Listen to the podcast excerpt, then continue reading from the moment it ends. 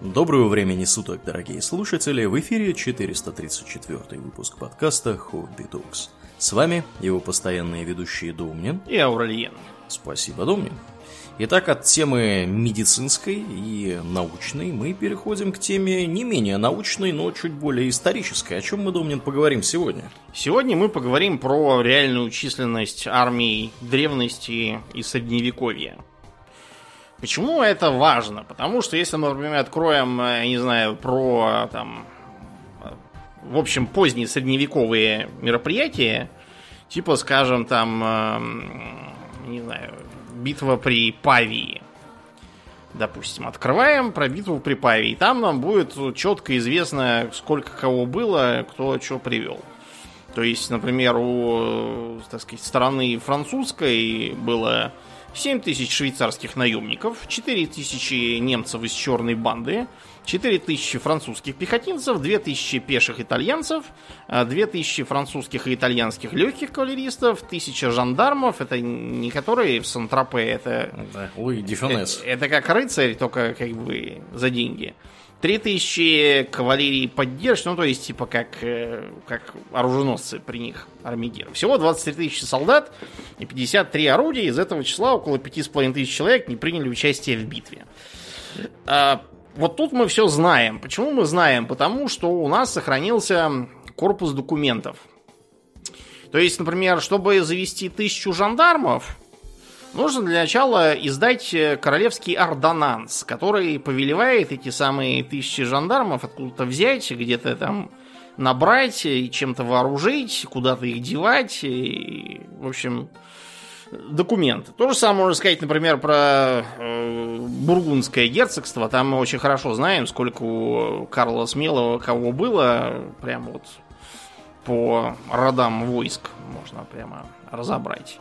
Есть договор, где написано, что там черная банда обязуется 4000 человек там привести, что швейцарский там какой-то кантон 7000 человек.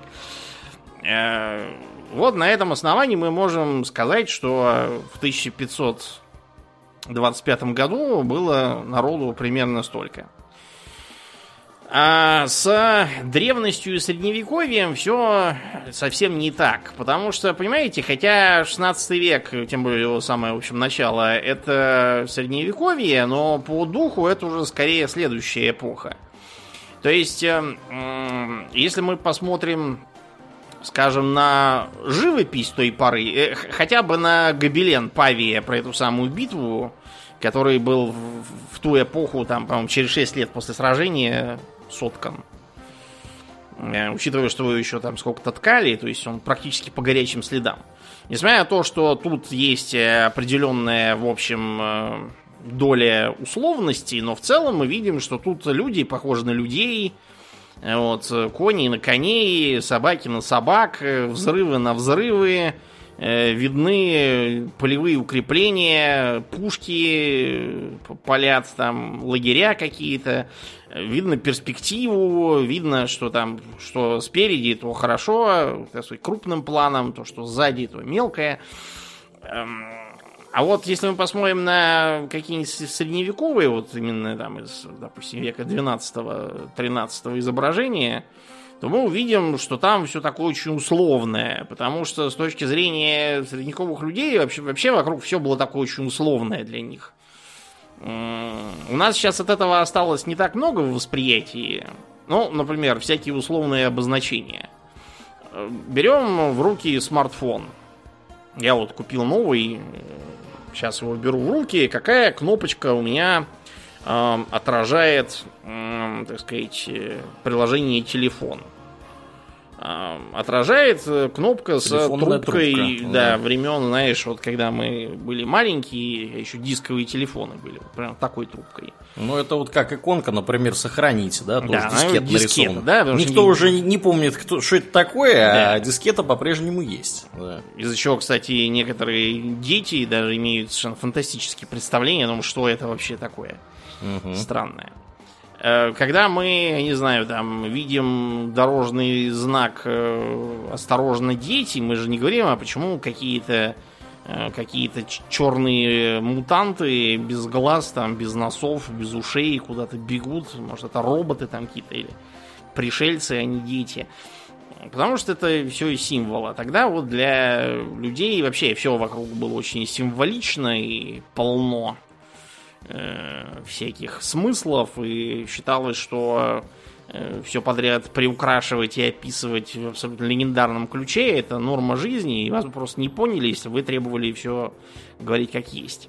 Ну, то есть, да, преобладала точка зрения, что все придумали уже до нас, Э, есть определенный набор символов, что для там, письма, да, для тех, кто что-то умел переписывать в монастырях, как эти хроники, да, летописные составлялись, те же самые, вот, э, повесть временных лет и так далее. Это вот надергано э, из каких-то более других произведений, просто вот какие-то куски компилируются для создания связанного повествования. Потому что эти куски, они прям там видны, откуда они взяты. То же самое и с художественными, с этими. Не было никакой задачи что-то там нарисовать, человекоподобное, да, более-менее правдоподобно выглядящее, да. да. Вот. Э, была задача нарисовать э, используя вот инструмент вот этих вот э, символов, да, которые известны всем, всем они понятно, что это такое, да, вот мужик с мечом, там, не знаю, архангел такой-то, э, этот мужик, там, значит, архангел секой-то, тут царь, тут, я не знаю, король, все вот эти вот люди, все понятно, все, что происходит, то есть никаких э, признаков да, приближения к реальности было не нужно, потому что это такая была, по сути, иероглифическая, да. иероглифическая да, запись происходящего. Ну, угу. Вот по этой причине э, состав э, армий э, древних и средневековых полководцев, он был примерно как, я не знаю, когда открываешь какую-нибудь там тысячу одну ночь, и там начинается описание того, что в э, пупок этой прекрасной дамы могла поместиться полная мерка масла. То есть понятно, что она была толстенькая с точки зрения писавшего, поэтому очень симпатичная. Но представить себе пупок, который влезает черпак масла, ну это Э, какая-то, наверное, гигантская должна быть женщина. Понятно, что гигантских женщин он не описывает, он описывает просто, чтобы было красивше. Вот также описывается и численность армии, чтобы подчеркнуть, как все было эпично и круто, и какие, как, как там пафосно все превозмогали. Отдельные остатки, э, так сказать, уже в гораздо более циничных э, поводах использовались и в пропаганде, например, 20 века. Э, сколько там самолетов сбил тот или иной ас, э, у немцев особенно там весело, они так писали, как вон э, Суворов, когда записывали взятых, извините, упавших в бою турок, говорит, прорисуй нолик, чего их бузруман жалеть. Угу. Вот. Или, например, был такой финский снайпер Сима Хеюхе. Про него э, можно найти утверждение, значит, что он эм, э, убил 500 э, с лишним красноармейцев из винтовки и еще более 200 из пистолета-пулемета. Хорошо, что война просто быстро кончилась, а то бы приписали... Он бы всех убил бы, да. Да, что еще 100 человек он э, заколол финкой, а 50 он задушил руками, а еще 30 загрыз зубами. Загрыз, да, за горло и зубами. Угу. На самом деле все было проще. За две недели до того, как Симо поймал в лицо пулю, ему вручили наградное оружие за 219 подтвержденных э, Убийств. Убитых, да. Э, после чего прошло две как бы недели, он э, лежал э, раненый и никого убивать не мог физически. То есть все это просто сказки. Вот. Но, тем не менее, отдельные эм, сказочники до сих пор пишутся и публикуются, и иногда купишь где-нибудь в метро, ну, не в метро, я имею в виду там во всяких, сейчас из переходов все это тоже загнали, я имею в виду такой, скорее, типаж этих книжек, которые пишутся про там тайны чего-то там, тайны похода Александра Македонского и там в середине обязательно окажется, что Александр Македонский был русский или еще что-нибудь там. или что, я не знаю, туркмены это потомки Александра Македонского, какой-нибудь такой обычно э, получается результат. Но э, вот, например, открываем отца истории Геродота. Что он пишет про Фермопильское сражение, когда персы набегали на царя Леонида, а он не успевал их пинать, вопя «Это Спарта!» Так вот, Геродот пишет, что э, в персидской армии было 2,5 миллиона, э, собственно, бойцов и еще столько же нон-комбатантов. То есть Ого. 5 миллионов пришло. И это еще Геродот поскромничал, потому что был такой еще Симонид, знаменитый поэт, который говорил, что 4 миллиона человек было в армии.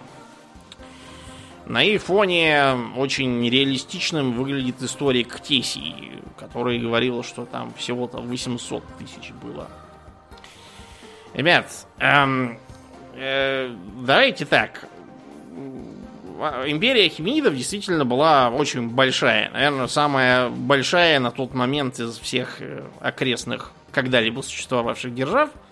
Вот, там было 5,5 миллионов квадратных километров. Это очень много. На которых проживало по разным прикидкам от 20 до 30 миллионов человек. Если взять как бы среднюю цифру в 25 миллионов, то получится, что если прав, э, скажем, Геродот, то это значит, что не каждого как бы десятого отправили на греков. Каждую десятую. А он сколько сказал? Два с половиной? Два с половиной. пять? Два с половиной. Ну, пять это как бы, если считать нон-комбатантом, я давайте по минимуму, пусть будет два с половиной.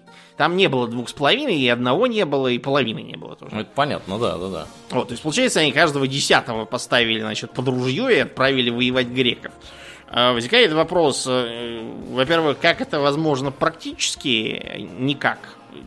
10% Эм, иметь воинов в э, оседлом государстве древнего мира ну, невозможно никак. Их нельзя прокормить, их нельзя разместить, их нельзя вооружить. Неоткуда. То есть всегда есть какой-то мобилизационный потенциал, да? То есть кого можно, собственно, да там, я не знаю, под ружье поставить, да, под меч, там, под, под что угодно. Но это никак не, не каждый десятый в этом случае. Да. Это очень много, да. На самом деле, примерно для, если грубо, для древней, для древней восточной деспотии можно было примерно в 1% поставить мобилизационный потенциал. Э, это абсолютный максимум, скорее даже меньше. Э, то есть, э, э, опять же, не путать мобилизационный потенциал с мобилизационным резервом. Потенциал это сколько можно вот взять, собрать и отправить. Угу. Резерв это сколько можно, если тех убьют, еще раз так вот сделать. Один раз может сделать, или два раза, или три. Вот, какое-то количество раз. Так вот, где-то 1% это максимум. То есть считается, что там до где-то 200 тысяч человек могло, в принципе, быть ну, давайте как бы все сделаем пару 250 тысяч человек, четверть миллиона могло быть у империи Химинидов вообще во всей стране армии. При этом надо понимать, что э, эта армия должна была... Она не была современной армией, то есть это была армия, э, собранная из всех мыслимых народов, э, племен, которые обретались э, в империи. Эти народы были весьма различные по своему национальному религиозному составу, по своему уровню развития тоже. То есть вот в чем Геродот не врет, так это в том, что среди них наблюдался серьезный разнобой по уровню снаряжения и подготовки. То есть, например, собственно, персы, э, они, значит, имели у себя доспехи, щиты нормальные, копья, луки, вот это, так сказать, нормальные солдаты. На боках у них висели акинаки. Это нечто такое, типа кривого кинжала. А из какого-нибудь там малоразвитого могли прийти просто с дрекольем какие-то легкие пехотинцы без всякого защитного снаряжения, которые будут просто кидать дротики вот, или там с прощами, допустим. Проща ничего не стоит, пользоваться им можно научиться, боезапас под ногами лежит. Вот, ну и таким образом они больше будут для числа, чем для дела.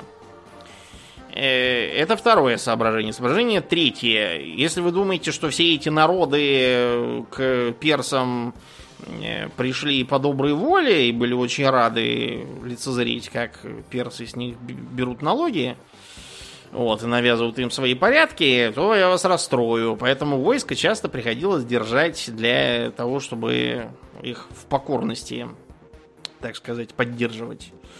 Кроме того, значительная часть этого войска это войско, приведенное разнообразной персидской аристократией, а также подчиненными сатрапами.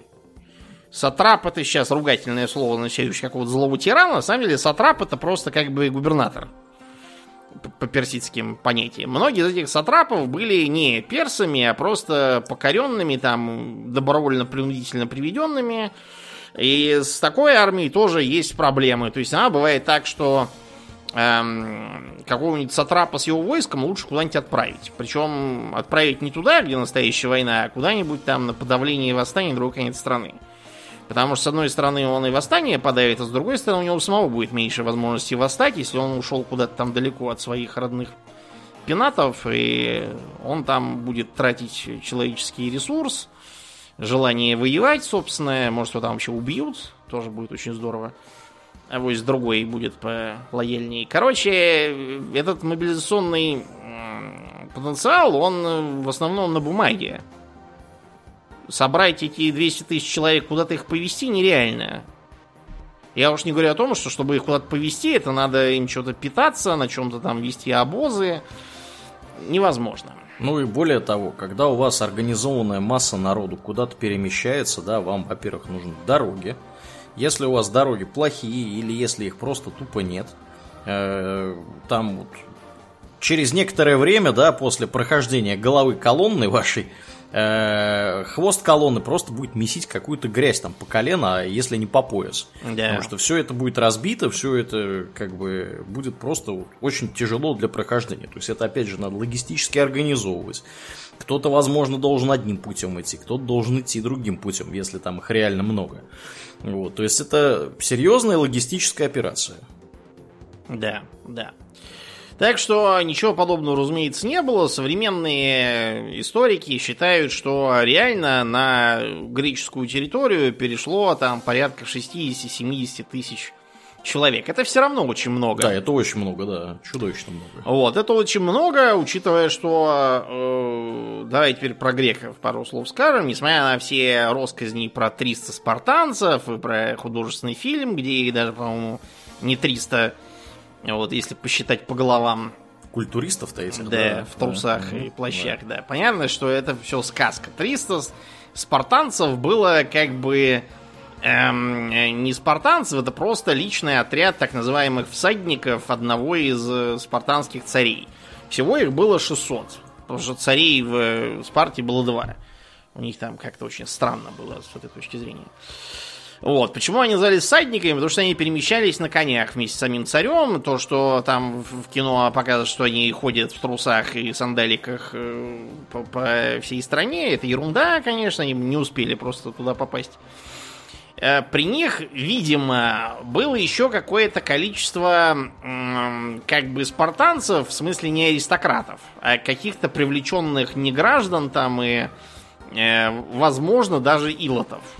Есть mm-hmm. разные версии, мы не можем точно сказать, были они там или нет. Факт то, что какие-то, видимо, э, не э, спартиаты, а просто свободные обитатели их державы, там были, видимо, там от 500 до 1000 человек. О.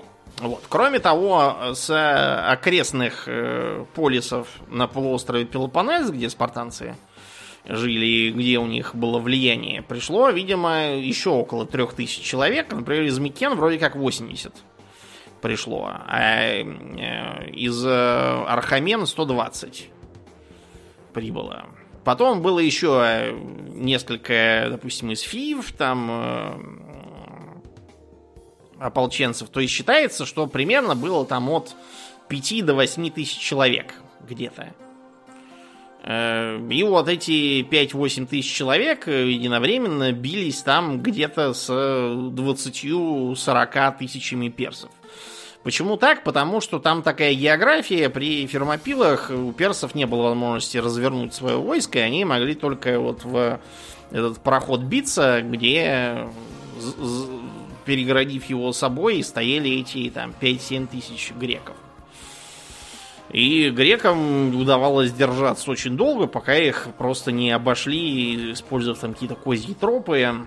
Вот, и Несмотря на то, что э, Леонид был убит, по-моему, в самом начале, а вовсе не то, как там в фильме показано было.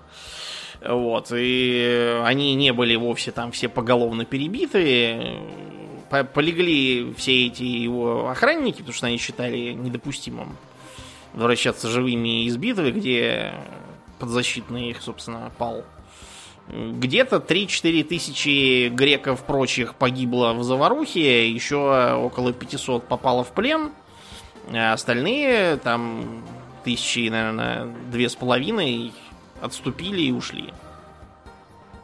Когда стало понятно, что их обходят, наверное.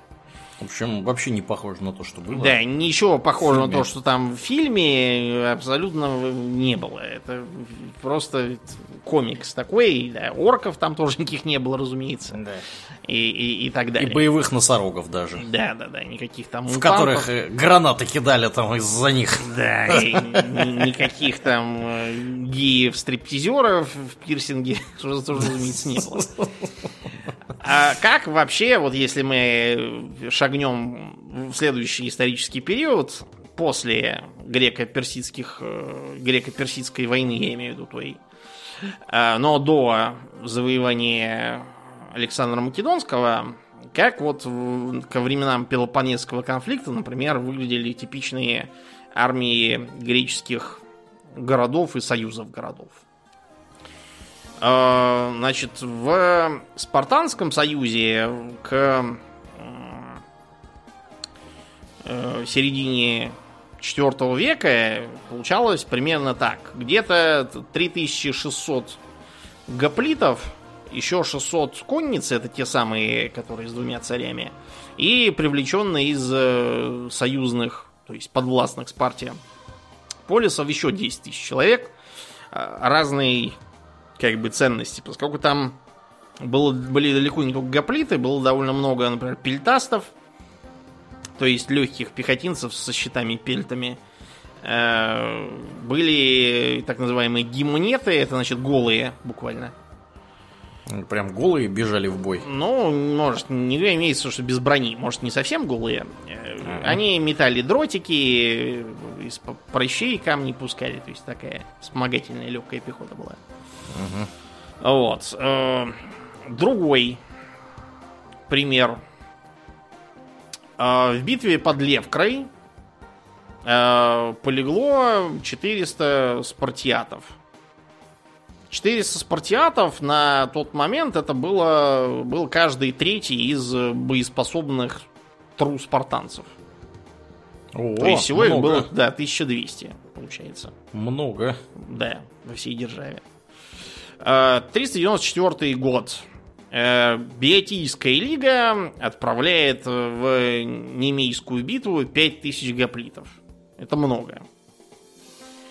364 эм, год. Биотийская лига отправляет в Фессалию 7000 человек. Э, самый как бы пиковый результат Биотийской лиги в 4 веке это 13 тысяч гоплитов. Это прям немыслимое воинство, которое просто... Не с числа его. Да, да, да, да. Э, в, том же, в тот же примерно период в Афинах считалось, что максимум, что они могут выставить, это 20 тысяч гоплитов. Э, потому, имеется не только с самих Афин, но и вообще со всяких тоже подчиненных их союзов городов. Союзниками. Да, да, да, да. Э, если верить римским историкам, то на время Пелопонесской войны э, примерно 10 тысяч гоплитов могл, могли выставить Афины и их союзники.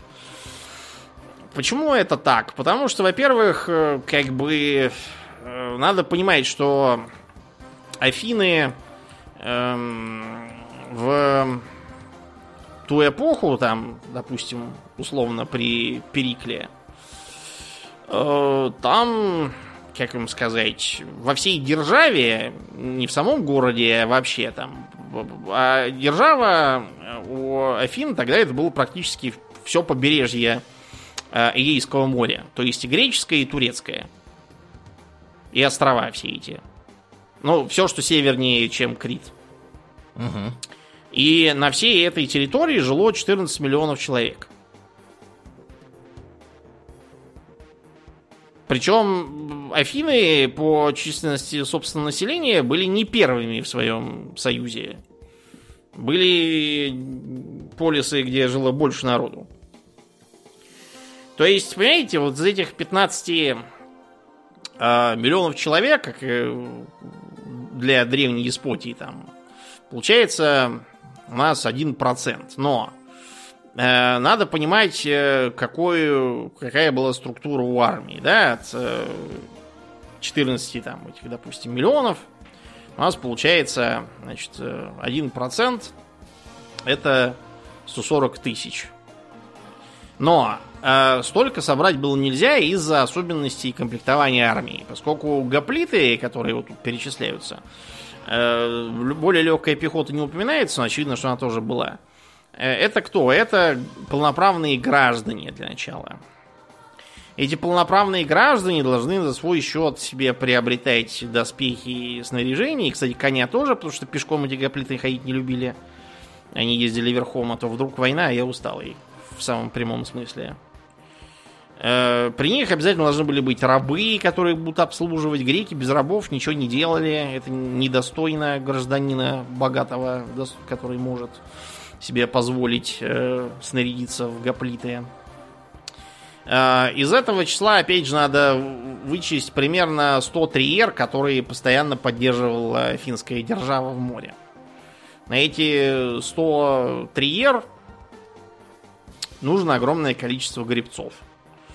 То есть, э, например, считается, что э, под Эмбатой на 120 кораблей э, требовалось около 20 тысяч гребцов. Это, понятно, не единовременно, потому что они должны там сменяться, пополняться, но все равно. Это очень много. Причем этим гребцам надо платить деньги, кстати, в отличие от геоплитов, которые сами должны снаряжаться. Ну вот и получается, да, что крупная армия это там 10 тысяч гоплитов, еще тысяч 10 разных других гимнетов этих, пельтастов, там, наемников каких-нибудь. Немножко конницы для всяких, э, для преследований, для разведки. Вот получается такая невеликая армия. Так что да, там 60-70 тысяч персов по греческим меркам это очень много. Э, тем не менее, это, как мы знаем, им не помогло, ввиду того, что у персов было очень неоднородное рыхлое войско. Если персы сами по себе были боеспособны, то разные там собранные, примкнувшие нацмены уже гораздо менее. Вот поэтому и как бы исход был такой. Если мы шагнем еще дальше и посмотрим на уже походы Александра Македонского, вот нам битва при Иссе, там, или при Иссосе, если вы хотите. Это по которой знаменитая мозаика, где, собственно, видно голову, собственно, Александра. Она не отвалилась, к счастью. Все остальное отвалилось. Вот, а голова у Александра осталась. И Дарья, которая в своей шапке на колеснице от него удирает, а Александр за ним типа гонится. А что было у обеих сторон? Опять же, персы собрали все те же самые 60 тысяч человек. Которые никуда у них не делись. Да. Потому что, опять же, мобилизационный резерв, да, он позволял им несколько раз это выставлять, а времени прошло уже довольно много со времен тех Это, кстати, косвенно подтверждает э, оценки современных историков о том, что и у э, Ксеркса тоже были те же самые 60 тысяч. Потому что непонятно, почему, если у Ксеркса были какие-то бешеные миллионы, почему э, у его относительно близкого потомка Дария нашлись паршивые 60 тысяч. Хорошо. Пропил, наверное, всю державу. Да, прогулял все карты. 300 спартанцев там побили два с лишним миллиона, видимо. Mm-hmm. Вот это, если на 300 помножить, получится, что надо было круглосуточно их там резать прямо одним махом, пробивая по нескольку. А, даже если мы возьмем греческие источники, которые оценивают войско персов в битве при Иси в полмиллиона человек, все равно непонятно. А еще 2 миллиона где не народились с той поры до сих пор. Все это чушь, разумеется. 60 тысяч как было, 60 тысяч вот и осталось, собственно. Э, вот. И эм, э, Александр привел примерно 35-37 тысяч. Э, из которых было примерно 24 тысячи тяжелой пехоты, как македонских фалангистов, так и греческих более традиционных гоплитов. Вот. А также были такие как бы промежуточные тяжести пехотинцы, так называемые гипосписты. Македонских использовал как типа как, как егерей потом будут использовать в линейную эпоху. Еще 8 тысяч было легких пехотинцев, всяких фракийцев и лирийцев с э, дротиками, прощами, кое-кто с луками. И 4 тысячи тяжелой конницы, из которой э, ядро состояло из э, македонских гитайров. Еще было примерно столько же под 2000 фессалийских кавалеристов, и там какие-то еще мелкие полисы примыкали со своей конницей. Ну вот, э, тоже вполне нормальная цифра. Что, что интересно про Александра, древние источники ничего не привирают. Не придумывают, что он был один с тремстами гитайрами там. Или ну, что да. у него было многомиллионное войско. Про Македонского почему-то все известно очень хорошо. Ну, потому что он всем навалял, а как бы кто навалял, тот молодец. А тут можно объяснить, вот про, про, прошляпили, так сказать, в одну калитку, потому что у нас всего было 300. Вот и все. Ну, да, вроде того. И даже как бы не совсем прошляпили, а просто как бы ну, да. не смогли прям превозмочь до самого конца. И то изменой как бы взяли-то. А, перенесемся в римскую эпоху.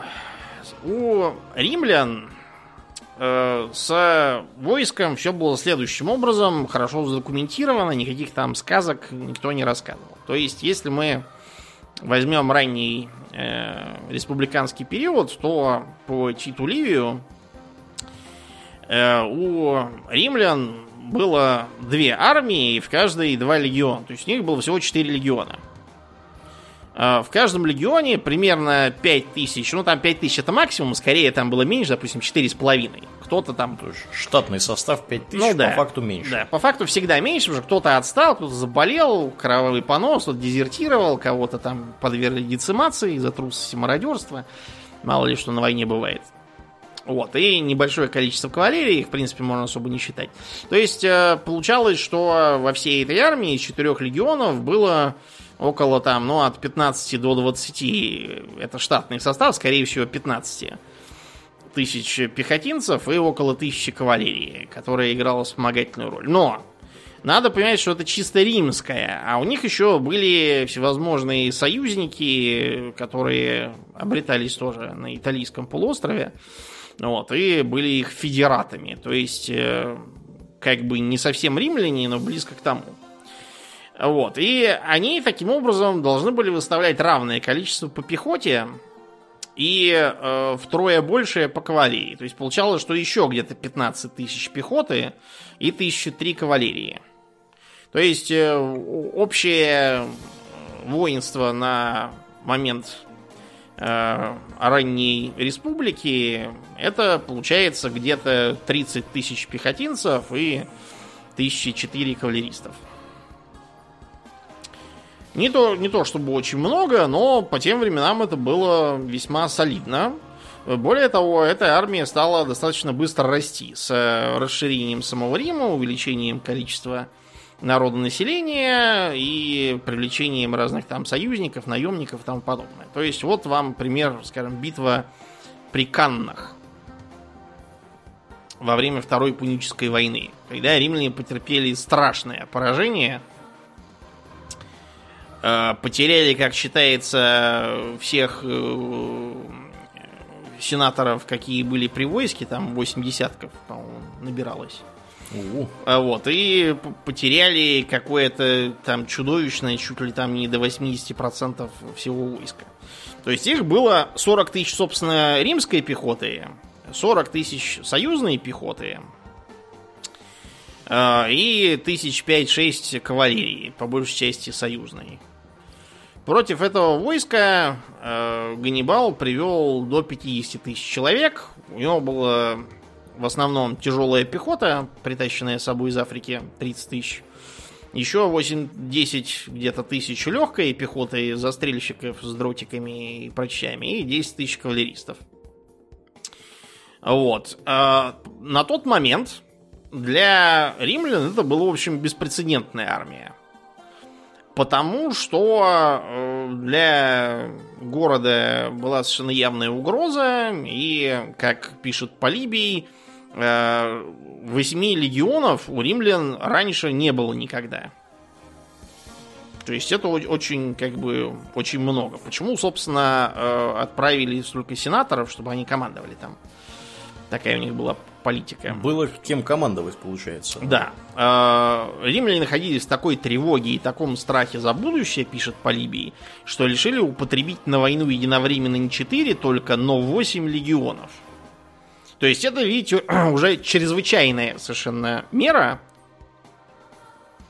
а, которая должна была обеспечить им полуторакратное численное превосходство а, против э, нападающих карфагенян, вот, и которая их, собственно, погубила. Поскольку они построились таким, как бы, прямоугольником, а, решив, мы их раздавим, а понимая всю силу и слабость отдельных частей своей армии, э, Ганнибал построился обратным полумесяцем. Причем по центру он поставил слабых и ненадежных, зато очень быстрых и легких на ноге.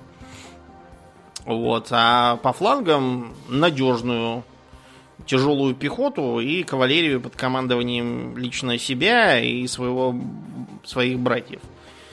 Газдрубала еще там какого-то, я все время забываю. А Газдрубала, помню, потому что ему голову отрубили. Вот это вот Газдрубал, отрубал, вот это почему-то мне запомнилось.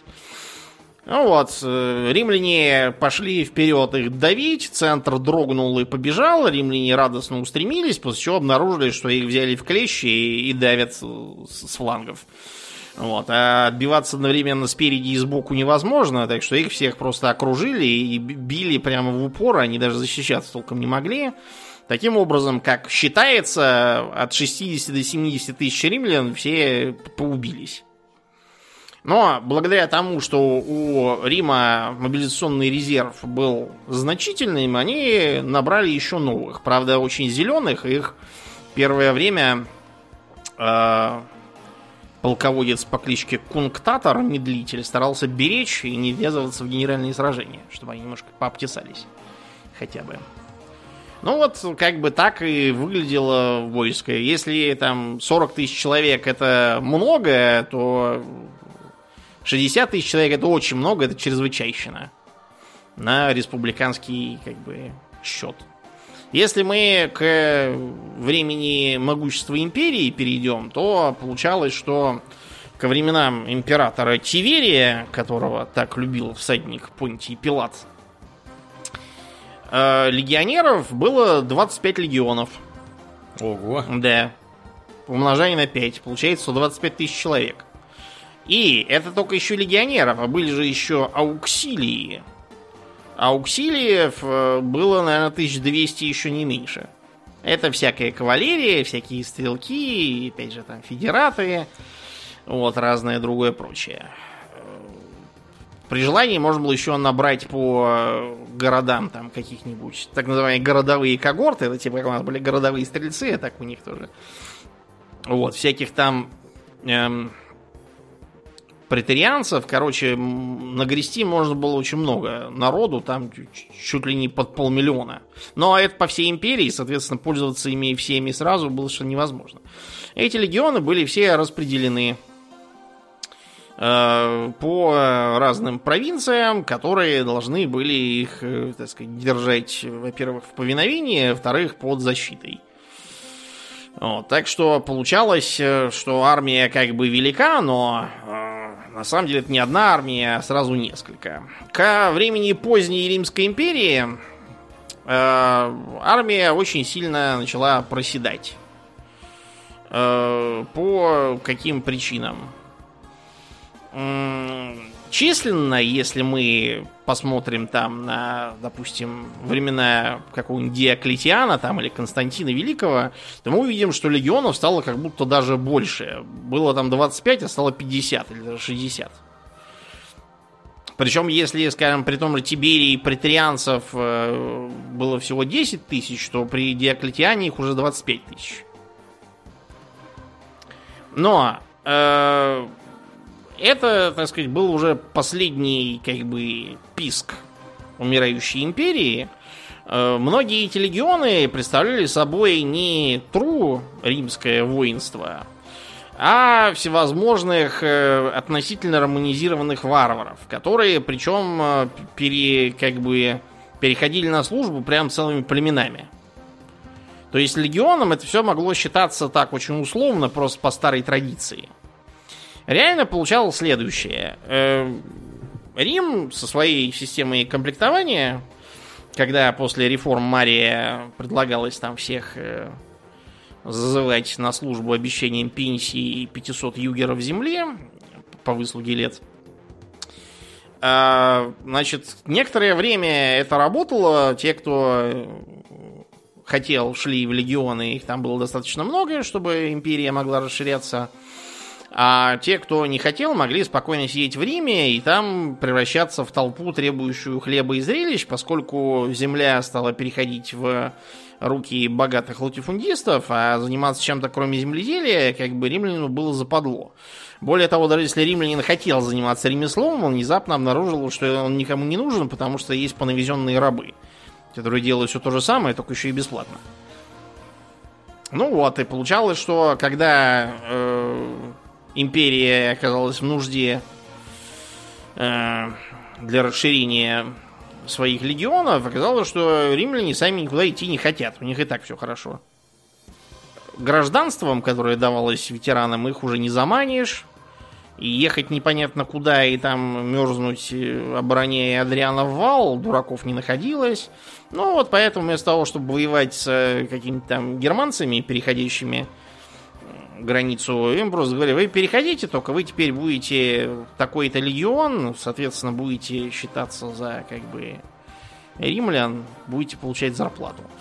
Это все кончилось тем, что армия превратилась в кучу всяких э, разной степени управляемости племенных объединений, которые смотрели не на Рим, потому что Рим для них это пустой звук, они его глаза не видали никогда в жизни не бывали а на собственных вождей и руководителей. Чем это все кончило для Западной Римской империи, хорошо знаете из учебника истории.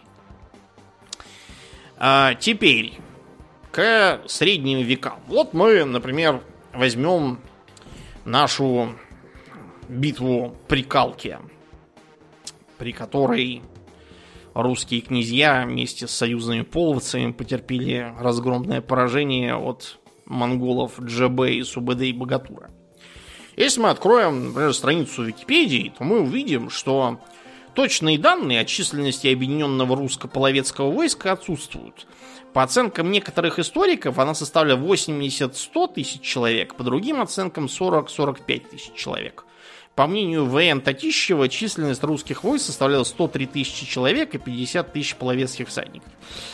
Э, гражданина Татищева мы как бы оставим в покое по уважительным причинам у него не было других вариантов, потому что он жил в 18 веке, с него спрос невеликий. А что это за мега-историк утверждает, что эм, численность русско-половецкого войска составляла от 80 до 100 тысяч человек? Это некий Игол Иженков, э, который написал книгу «Битва на Калке», причем не в 18 веке, а 94 году. О, как? Голодженков и Дзысь какой-то, что ли. И, и, Изогоров какой-то. А, где это было напечатано-то? Я не пойму, где этот Изогров. Что это за Голоженков за такой армии императорского Рима тоже написал. Кто это вообще такой-то Голоженков? Ну так вот, кто бы этот Голоженков не был, э, пишет он чушь. Просто вот а, а, а откровеннейшую чушь. 80 э, тысяч э, войск. А почему же так вышло, что 20 тысяч монголов слили, если 80 тысяч войска было? Начнем с этого. А про монголов мы знаем, кстати, точно, сколько их было. Даже скорее не 20 тысяч, а 1015, наверное. Потому что про поход э, ДЖБ и СУБД сказано сразу в нескольких источниках с монгольской стороны, так сказать, с Хулагуитского Ирана, там, что у них было два Тумена. Тумена до 10 тысяч человек штатного состава. То есть, э, как бы, 15 тысяч, наверное, было к тому времени, еще там бились с аланами и с половцами, кто там должен был помереть, там, дезертировать, убежать и так далее. Кстати, внимательные слушатели обратят свое внимание на то, что китайцы до сих пор меряют все не тысячами, как мы с вами, а десятками тысяч. Угу. У них стандартная единица такая. Да. Вот и монголы также тумены свои мерили. Догадайтесь, откуда. Да. Правда, э, если мы откроем такой памятник литературы, как где это было? По в повести о, о Мамаевом побоище, что ли? Я сейчас могу путать. Сказание Мамаева побоище, да, да, да. Э, там э, какие-то совершенно чудовищные цифры тоже для Куликовской битвы. Э, по-моему, какие-то 300 тысяч человек, что ли, было у Мамая, да, немыслимое Э, или 600 а даже, по-моему, тысяч, не 300. Короче, какие-то чудовищные цифры. 300 обычно говорят про вторгающихся монголов, так сказать, они потом пришли, уже сильно после битвы при Калке. В реальности, разумеется, в битве при Калке все было совсем не позорно.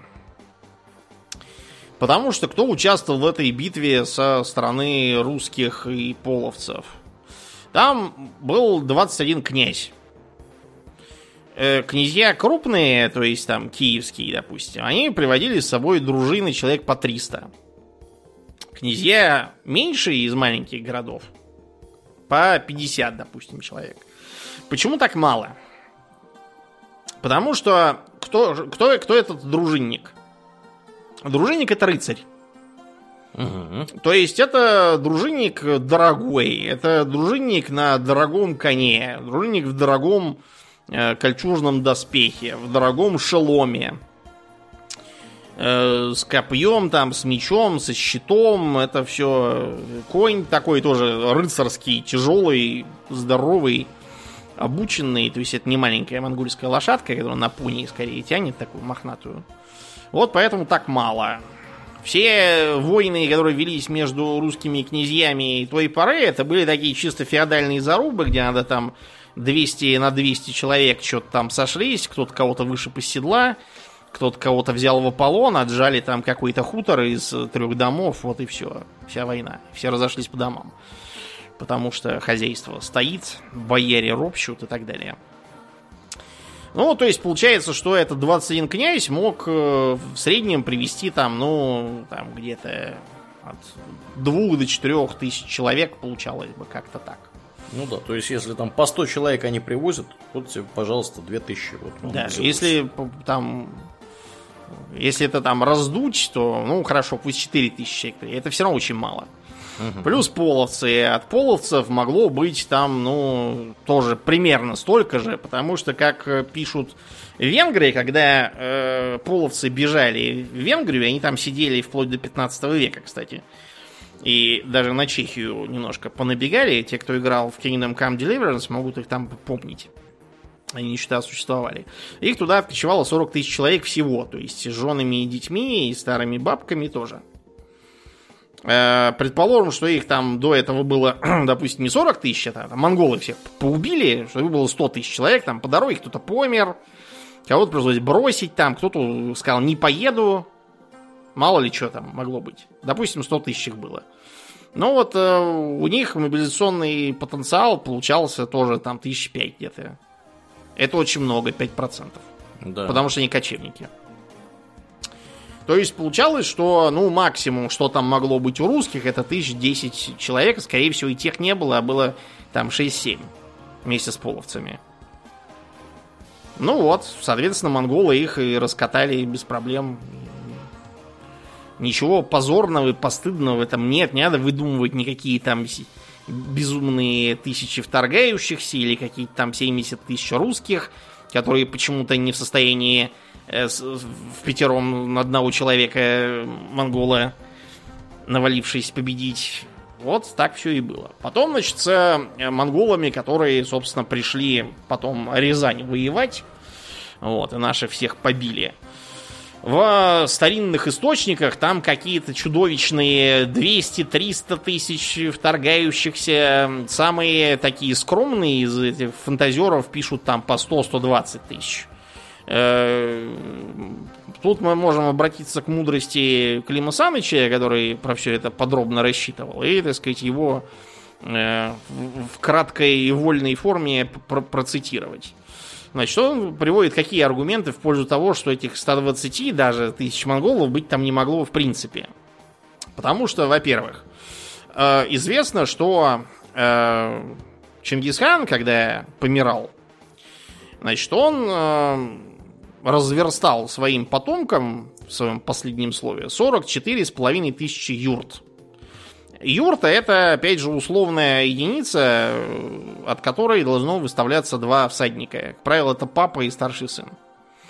Таким образом, получается, что всего Чингисхан оставил своим наследникам 89 э, тысяч человек. Предположим, что там кто-то заболел, кто-то помер, у кого-то там сын, не знаю, на охоте с коня свалился. 80 тысяч пусть будет. То есть уже получается, что монголов тупо нет столько, чтобы ехать воевать с 20 тысячами э, Рязанское княжество какое-то.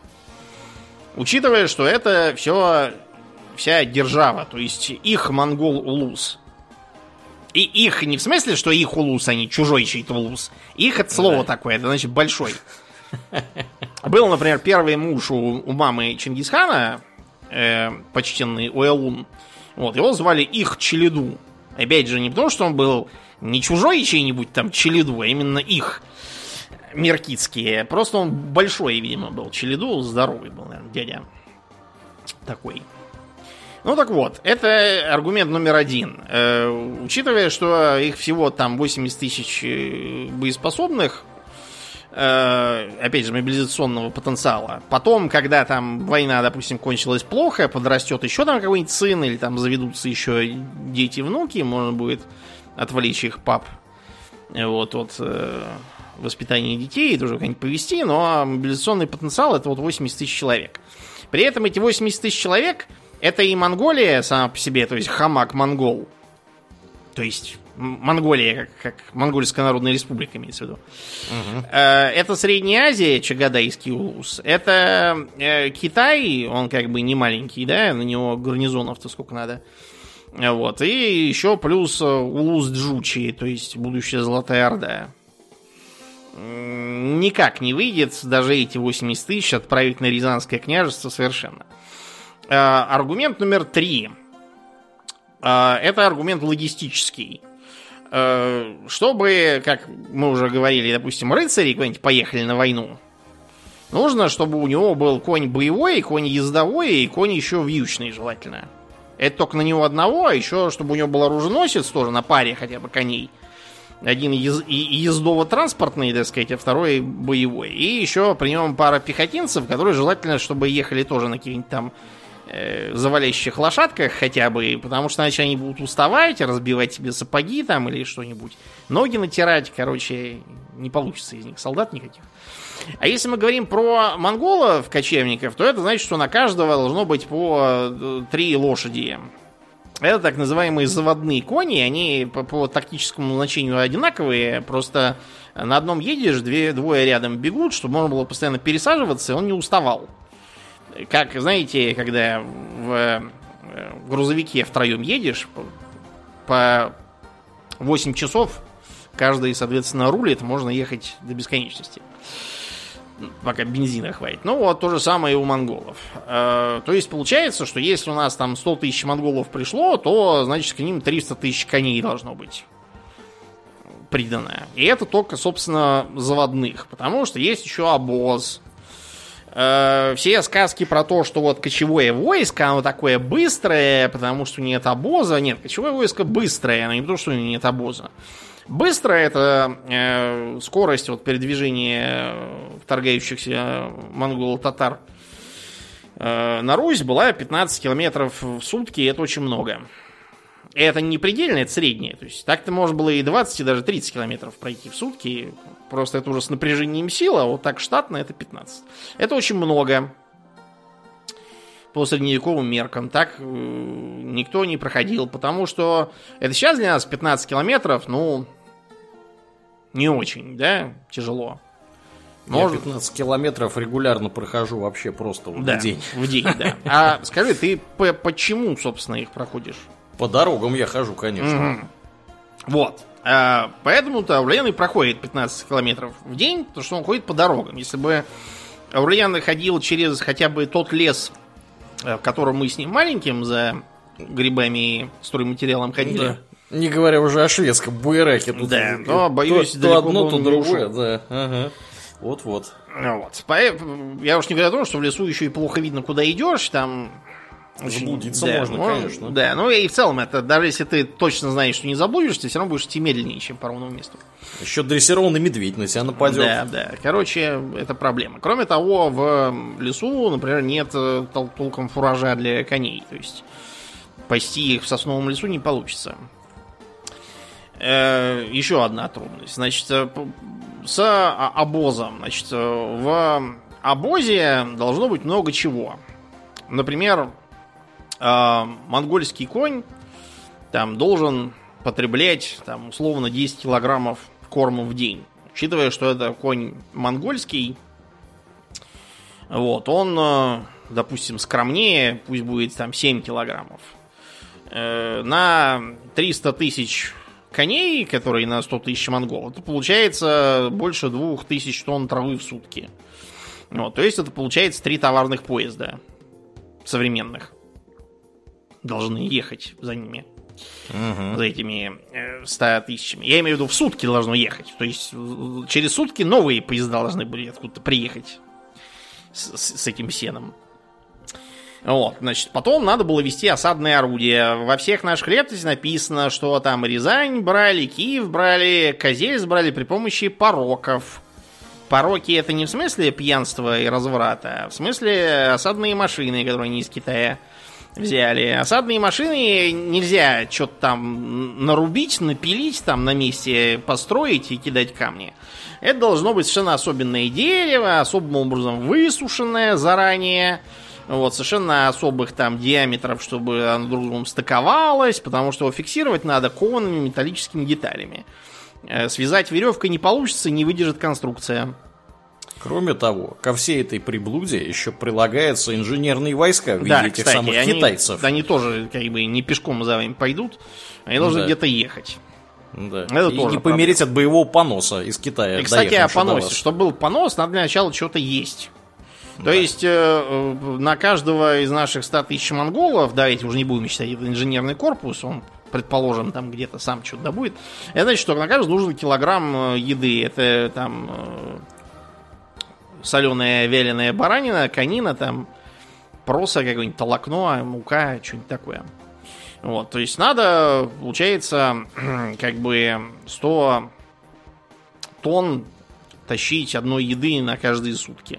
Причем тащить надо это оттуда, откуда вы это тащите, да. потому что у местных вы столько просто не найдете. Местные при появлении вас начнут разбегаться по лесам, по оврагам, и жрачку у них вы не получите в товарных количествах. Э, Причем там как бы и населения в товарных количествах нет, потому что если вот, да. посмотреть на плотность населения, то, скажем, для северной Руси, это будет 2-3 человека на квадратный километр в лучшем случае. Угу. Потому что подсечно-огневое земледелие. Если ну, берем Южную Русь, там где-то как бы получится, ну, 4, 5, 6 на квадратный километр, это тоже очень мало.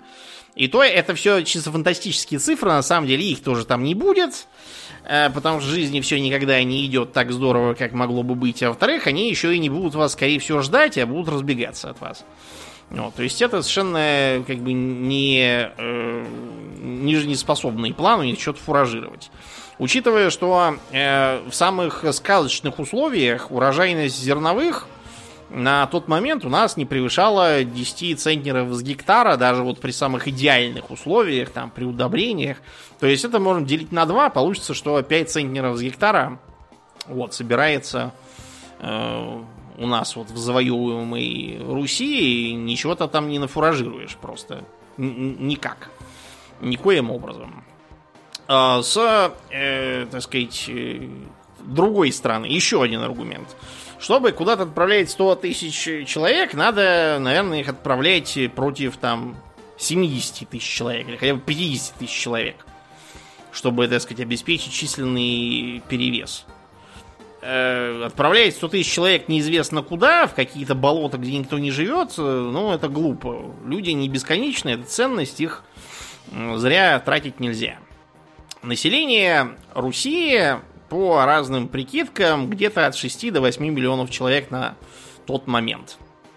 Вот. Э, целый миллион, наверное, проживал вот во Владимиро-Суздальском княжестве примерно. Это по тем временам было чудовищно много. А на, э, так сказать, феодальных условиях а, 1-2% населения это мобилизационный потенциал. Даже скорее и этого не будет. Значит, получается, что если мы от 1 миллиона возьмем этот 1%, получится 10 тысяч. Вот. То есть 10 тысяч человек это как бы теоретически возможная армия, которая могла встретить монголов там. Э, это все, что можно собрать, то есть э, и княжеские дружины, и так называемые городовые полки. Э, городовые полки были разные, то есть, например, вот в Новгороде был городовой полк в целых 500 человек. Ух ты! Да, круто. Потому, потому что город делился на 5 концов, вот в каждом как бы 100 человек дружинников снаряжается.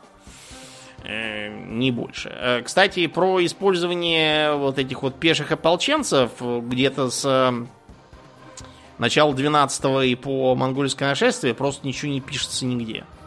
По той причине, что война велась рыцарская, и эти ополченцы там совершенно не нужны. Все, что они делали, это обороняли города там и всякие вспомогательные работы выполняли. Ну вот и все. Так что получается, что э, реально в, скажем, битве на реке Сить, Сыть, там могло быть 5-6 тысяч человек со стороны русских. Э, против них приехало примерно столько же монголов, сколько было тогда на Калке, ну там, может, чуть больше, 20-30 тысяч человек. Больше просто не нужно. Абсолютно. Эти 20-30 тысяч человек все равно эту всю Русь распатронят э, в одни ворота абсолютно. Новгород они не распатронили только по одной причине. Потому что э, заехали и поняли, что чем дальше, тем севернее, тем хуже, и жрать нечего.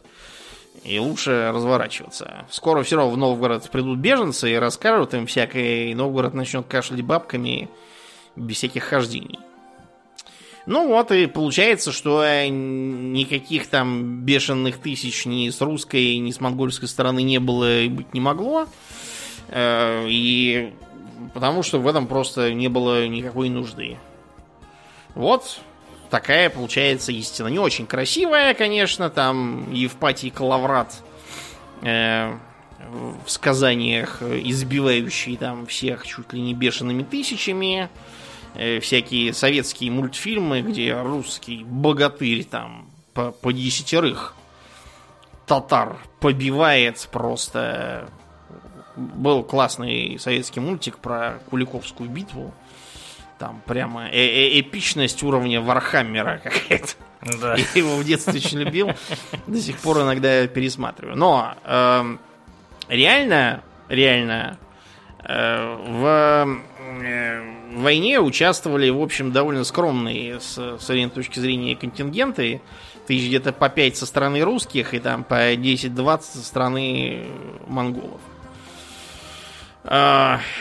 И, чтобы, так сказать, завершить, э, Куликовская битва. Как я уже сказал, все эти сказания про Мамаевые побоища и прочие задонщины чушь порют э, страшенную. Э, то есть, скажем, там упоминалось, по-моему, что, а, так сказать, проклятый собака бусурманский царь Мамай молился Бахмиту. Э, это, видимо, так Мухаммада переврали. Типа, что он был мусульманин. А кроме того, почему-то э, Перуну, Хорсу с какой-то радости, причем если они и чуть ли там не каким-то греческим, что ли, богам, я плохо помню эту ахинею, факт то, что он там молился каким-то абсолютно хтоническим пантеоном, в общем, э, всем, короче, кому, кому мог. Странно, да. что не шубник Гурату еще заодно вместе с ним. Да. Угу. То есть это все, ну, сказка. Поэтому там описываются какие-то бешеные 300 тысяч.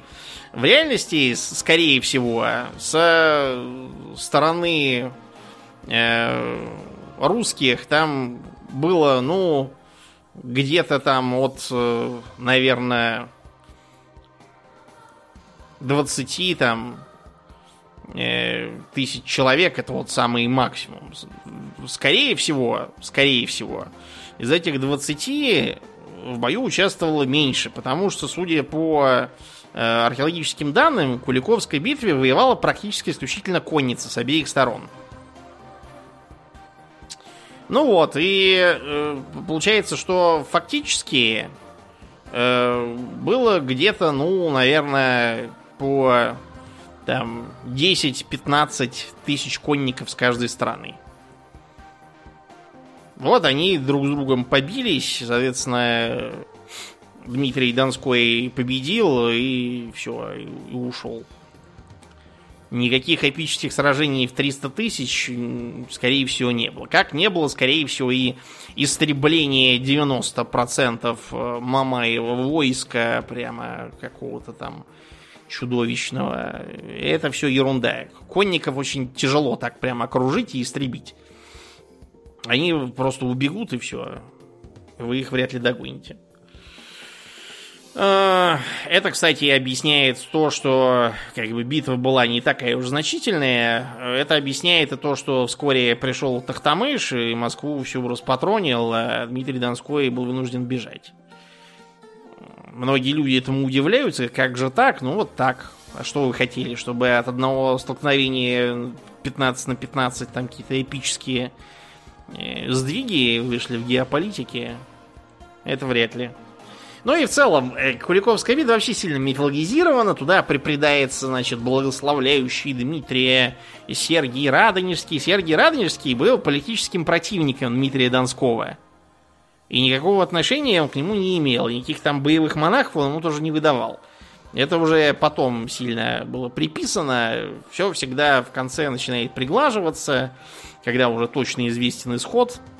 Вот, на тот момент, э, даже если, понимаете, Сергий был за Дмитрия, он просто был тупо не по дороге. Во всяких мультиках и прочем он к нему заезжает по пути, на самом деле там было совсем не по пути. В противоположную сторону надо было ехать. Ну и на этой э, реалистической ноте будем заканчивать. Да. Как и обычно, мы благодарим наших подписчиков у Дуна Патреона, и на этой неделе мы особенно благодарны Аделю Сачкову, Алексу Лепкало, Александру Сатлеру, Андрею Алексееву, Андрею Яцкову, Дарексу Фортуны, Даше и Альберту, Нобу, Станиславу, Ежу, Атлантию, э, Андрею Алексеенко, Артему Гоголеву, Борису из Санкт-Петербурга, Денису Лукашевичу, Петру Дегтяреву и Рустаму. Огромное спасибо вам, ребята, за то, что остаетесь с нами. Также мы всем напоминаем, что у нас есть группа во Вконтакте, канал на Ютубе, Инстаграм. Приходите и туда, там тоже разное интересное происходит. Ну, а на сегодня мы будем закругляться и плавно перетекать в после шоу. Мне остается лишь напомнить, что вы слушали 434 выпуск подкаста Хобби Докс, и с вами были его постоянные бессменные ведущие Домнин и Аурлиен. Спасибо, Домнин. Всего хорошего, друзья. Пока.